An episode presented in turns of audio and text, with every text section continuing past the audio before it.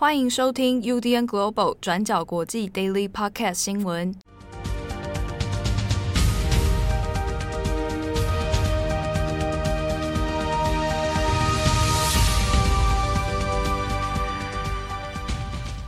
Hello，大家好，欢迎收听 UDN Global 转角国际 Daily Podcast 新闻。我是编辑七号，我是编辑慧仪。今天是二零二一年十月七号。我在想你要说什么。怎么了？就看我猜的准不准啊！来，你要说什么？你你应该是猜中了，你应该是猜中了。哎，可能听众也猜到了。对啊，今天是十月七号。那今天首先来更新几则重大国际新闻。我们继续来先来看一下中美之间的这个会谈哦。那昨天我们有聊到了杨洁篪跟苏利文在瑞士碰面了嘛？好，那双方也见面了，然后有了一个六小时的会谈。那当然，这一次呢，大家都相对冷静许多，态度也比较好一点啊，跟三月的时候那一次，大家弄得场面很僵哈，完全不同。那当然，这一次呢，所以算是有备而来哈，大家也是有一些目的想要来达成。那昨天有谈到说，呃，这一次会谈的其中一个重要的事项，可能是要来促成拜登跟习近平的会面。好，那当然也还停留在一个可能性，还不确定到底会不会有。那这一次他们两个在瑞士的会谈之后呢，现在也初步的啊确认了，拜登跟习近平是会有一个会面。好，那时间点还不确定，可能最快就是未来几周就会发生哦。那那样这这样的话是真的蛮快的。那或者预定在年底之前，换句话说，二零二一年底之前呢？那拜登、习近平一定会有一个会面哦，好，只是它不会是一个实体的。那现在会预计是由线上的会谈，所以呢，就跟昨天我们谈谈到的一样，就是习近平还是不会离开中国境内哦，那就是用虚拟的线上会谈的方式，让两个人来会谈哦。那之中当然可能大家关心的就是这一次中美之间呢，到底还有哪些议题啊会来做接触，会来做商讨？那当然贸易是一个，当然区域安全也是一个现在受到关注的。好，那我们看一下，其实有一点微妙的是呢，最近这几天，其实在区域安全方面也有一连串的动作。那我们来看一下，其实回过头来拉一下台湾这边哦。好，那大家可能有注意到，在星期二的时候呢，那台湾总统蔡英文有在《外交事务》杂志上面刊登了一篇这个文章。好，那这篇文章那就有提到说，如果台湾沦陷的话，会是区域和平还有民主联盟体系哈一个很巨大的灾难。好，那这个事情出来之后，当然引发了外媒的关注。那当然出现在《外交事务》杂志哈，这个也是一个蛮重要的指标。那所以外媒这方面都有做一些关注，那刚好这几天也有碰上一些这种中美之间的会谈事情哦，所以大家的焦点会锁定在这里。另外是呢，在六号的时候，那台湾的国防部长邱国正也有讲了一句，是说呃，这个到二零二五年，中国就会具备有全面武力犯台的能力。好，那这个报道大家在台湾应该都有注意到。那有趣的是呢。邻近的日本、韩国，那还有欧美，其实把这条新闻做得还蛮严肃看待的哦。那日本就不用说，他在同一天的时候，其实就已经做了相关的报道。那也有谈到说，这个对区域安全的影响，那当然都锁定在所谓的二零二五这件事情了，就是中国的武力犯台。好，那当然他会付出成本。但是呢，到了二零二五，它的成本会开始越来越降低啊。那当然，这个会影响了整个区域安全的问题啊。好，那在欧美部分呢，包含英国系的几个报纸，《Guardian》啊、BBC 啊等等啊，那还有《金融时报》，那其实都有蛮做了一些篇幅来讨论这件事情。那我们把这几个呃，从星期二以来的几个动作哈，连我们可以讲这算是外交上的连续剧啊，把它连起来看的话，那连到我们现在在看这个准备要协商登场的拜习会，那就蛮有意思了哦。那美国白宫这边呢，它其实也有做了一个对外的强调啊，声明说中美两国当然是有一些可以合作、战略性合作的部分，不过那对于一些议题，美国也是相当关注。那他就点名到了关于中国的人权议题、新疆、香港以及台湾问题。那这个在这个脉络之下呢，拜习会能够做出什么样的讨论，能够达到什么样的呃外交效果啊？那这个后续其实蛮值得大家来关注的。好，那么接下来第二则，我们来讲一下非洲疟疾疫苗的一个新闻。那世界卫生组织 WHO 在星期三的时候就宣布批准由英国药厂叫做格兰素史克 GSK 的这个药厂研发的疟疾疫苗。那同时呢，也有建议所有的非洲儿童来广泛的接种这一款疟疾疫苗。那我们来讲一下这个背景，以及为什么这一支疟疾疫苗会被认定是非常重要的一个突破。好，那主要是呢，世界上其实有许多针对病毒还有细菌的疫苗，但是这支疟疾疫苗呢，主要是针对人类寄生虫，然后同时也是 WHO 第一次建议广泛使用，同时也是全球全世界批准使用的疟疾疫苗。那我们都知道，疟疾是经过蚊子叮咬之后呢，把寄生虫传染给人，然后症状是包括发烧、怕冷，然后重症的话是会出现贫血，还有呼吸系统的问题。那在全世界里面，每一年呢，死于疟疾的人数是超过四十万的，大部分都是儿童。但是呢，在这四十万里面，百分之九十四的确诊以及死亡个案都是发生在非洲。那在非洲的状况有多么严重？我们来跟疫情的数据做一下比较。像是根据 WHO 估计呢，在二零一九年，疟疾呢一共是在非洲夺走三十八点六万条的性命。但是在过去十八个月以来，是有二十一点二万人是死于所谓的新冠肺炎疫情的。所以你可以看到两者的数字是有差的。那这一次呢，被 WHO 批准使用的疟疾疫苗，基本上是从一九八七年的时候就开始研发了。那过程当中，就是经历了非常多的事情，然后也不是说很顺利，是一直到二零一五年才有了后期临床的测验数据。但是这个数据也不是非常的理想，像是它对重症的保护率只有百分之三十二，这样子的有效率其实是远远低于其他的一些疫苗的。像是如果我们拿麻疹或者是水痘的疫苗来做比较的话，这两款疫苗的有效保护率都可以达到百分之九十。所以呢，在当时候，WHO 并没有建议我们要来大规模的接种疟疾疫苗，主要是考虑到有效保护率很低嘛。那么再来也是因为，如果你要接种这样子的一个疫苗呢，它的接种程序大概是需要十八个月，在这十八个月里面，你要总共打四剂。但是这样子的一个程序，在于医疗系统非常薄弱的非洲来说，其实是一个呃不容易做到的事情。好，那为什么是一直到二零二一年，今年 WHO 才宣布可以在非洲广泛施打呢？主要也是跟之前的试点计划是有关系的。那我们刚刚有提到嘛，百分之九十四的确诊还有死亡个案是发生在非洲，所以到最后 WHO 就决定，那既然疟疾的状况在非洲这么严重，那么呢，从二零一九年开始，先在非洲的肯亚。马拉维还有加纳先推出这个疟疾疫苗的先导计划，从这三个国家里面先来收集更多的数据，以及做一些后续的评估，像是说如果后续的呃长期使用，它的安全跟有效性是多少，然后以及这款疫苗呢到底适不适合被纳入常规的儿童免疫计划里面。那在二零一九年，这个试点计划就开始执行了。然后后来呢，就在马拉维、肯亚跟加纳，总共累计施打了两百三十万剂的疟疾疫苗，针对的对象都是五岁以下的儿童。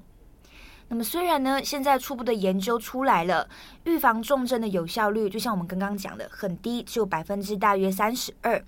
但是呢，WHO 的总干事唐德赛其实也有提到说，呃，这一款疟疾疫苗呢，其实是在科学、还有儿童健康、还有疟疾控制方面，都是一个很重大的突破。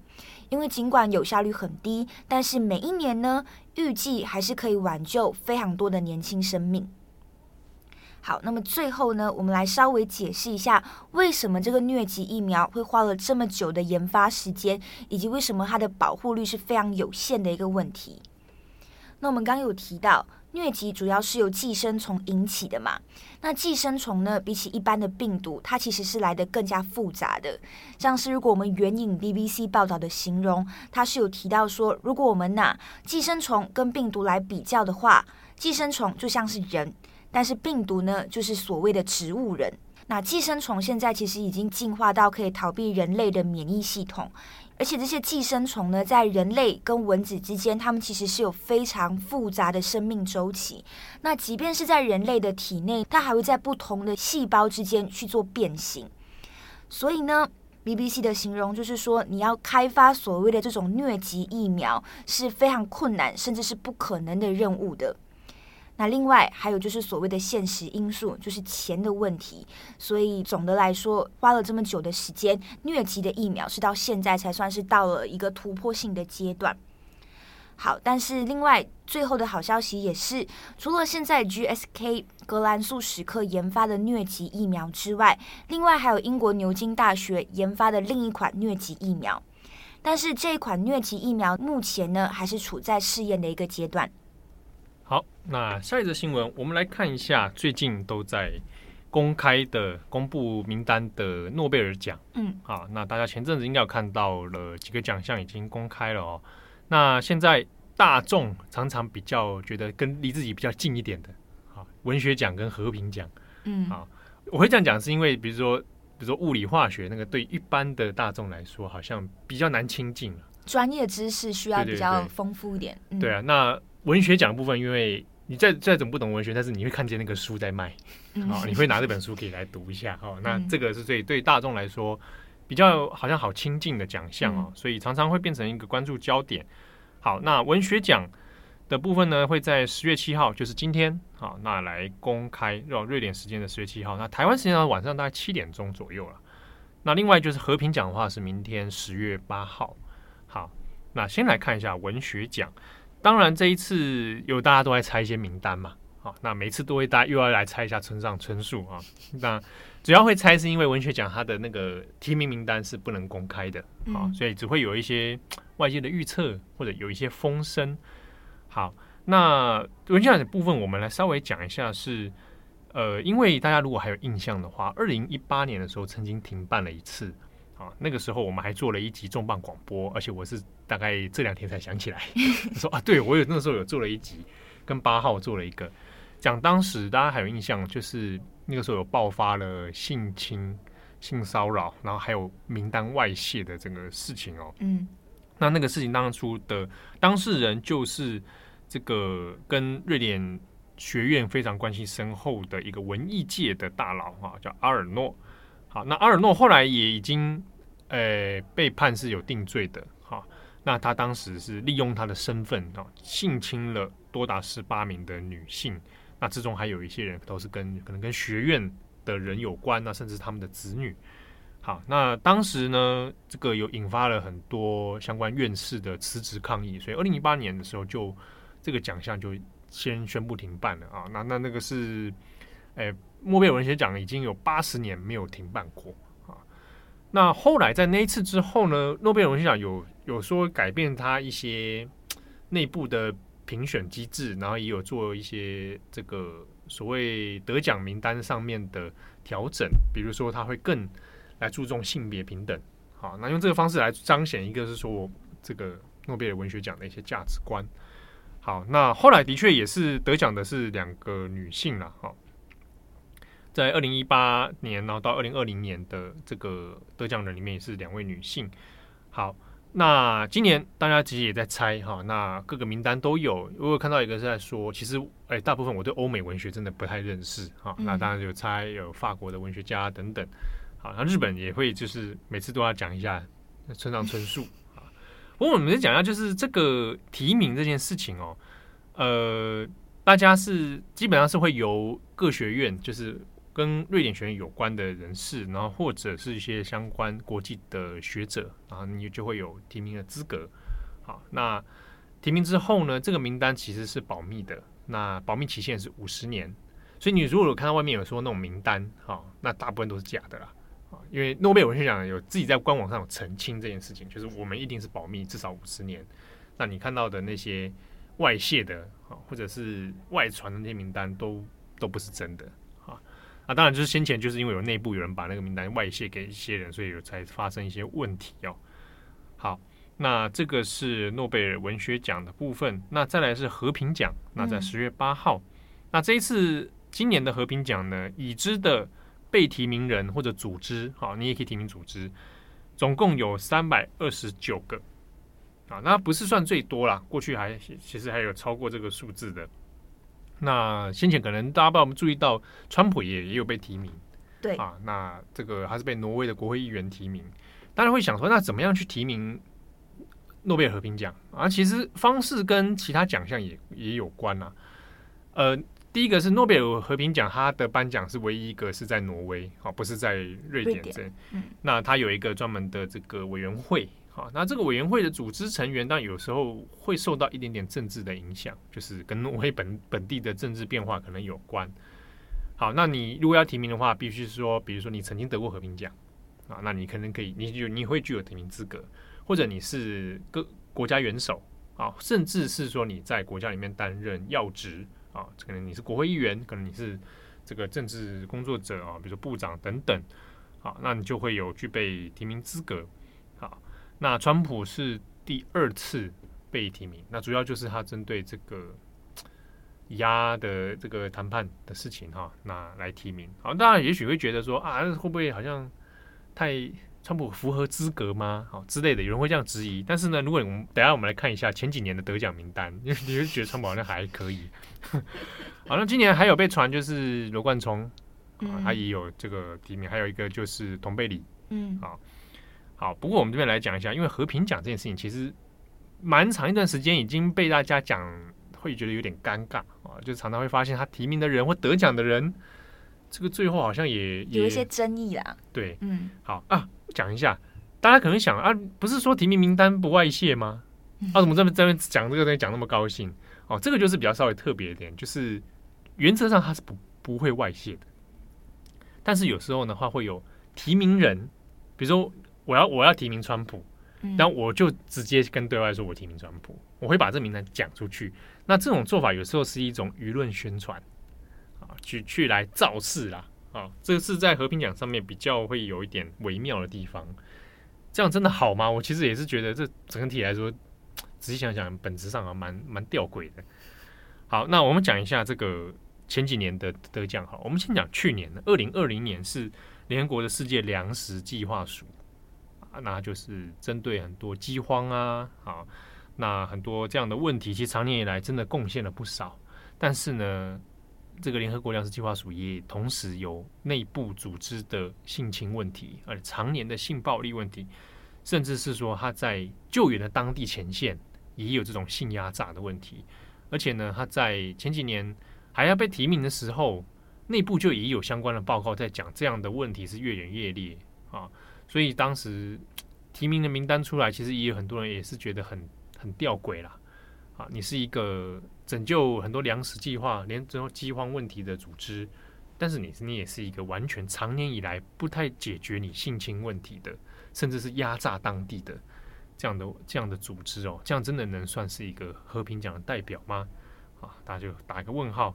再来是二零一九的阿比，伊索比亚阿比，对对不对？这个这个你比我更熟了。阿 比阿比，二零一九年拿了奖。现在打仗打的打的正开心的一个人，嗯，而且大家会想，大家也许会想，那会也许是阿比得了奖之后变变了调，会不会？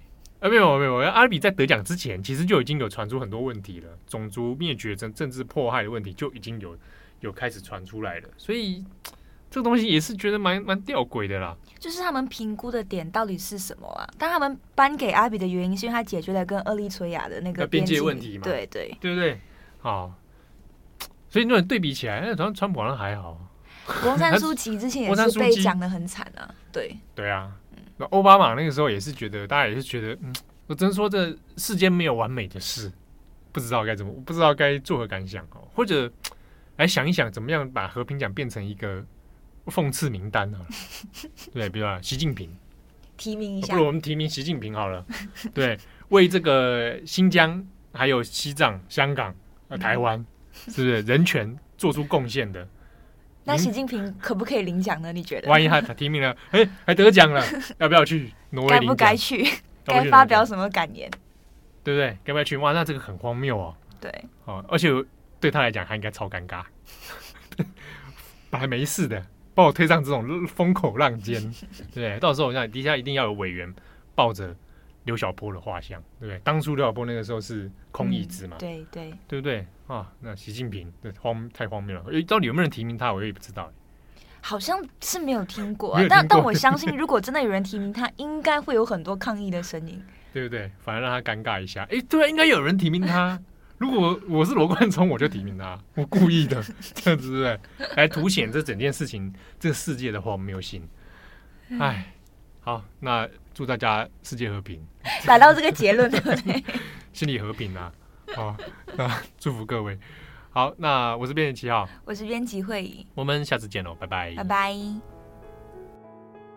感谢大家的收听，想知道更多详细内容，请上网搜寻转角国际。